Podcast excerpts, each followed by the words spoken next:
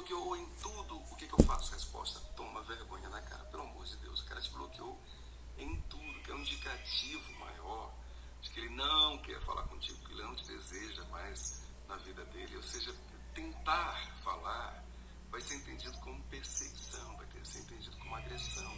É algo é, é, equivalente a uma violência sexual, por exemplo. Então, se tu foste bloqueada em tudo, desculpa, mas tu tens que lidar com isso, tens que aprender a perder ela disse assim, ah, mas já vi casos de pessoas é, é, desequilibradas que é, porque são inseguras, bloqueiam, depois bloqueiam, enfim, se tu sabes que tu estás com uma pessoa desequilibrada, se é isso que tu queres na tua vida, se a pessoa que tu amas é uma pessoa desequilibrada, então uh, uh, espera o ciclo dela passar, né, alterar, e ela vai, vai, vai, vai abrir e vai voltar atrás de ti. Então, apenas espera, se este caso, tem certeza, se tu queres isto para ti.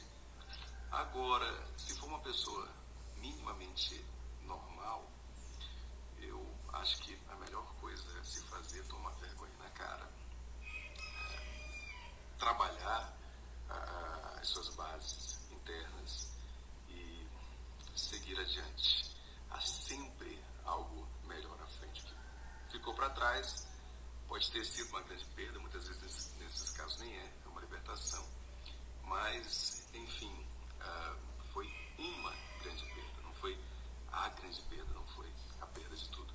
À frente tem sempre coisa melhor. Deixa teu like aqui, deixa teu oi. Sugere aí alguma coisa que queiras que eu fale uh, na, na, minha volta das lives. Esse é o nosso quarto vídeo.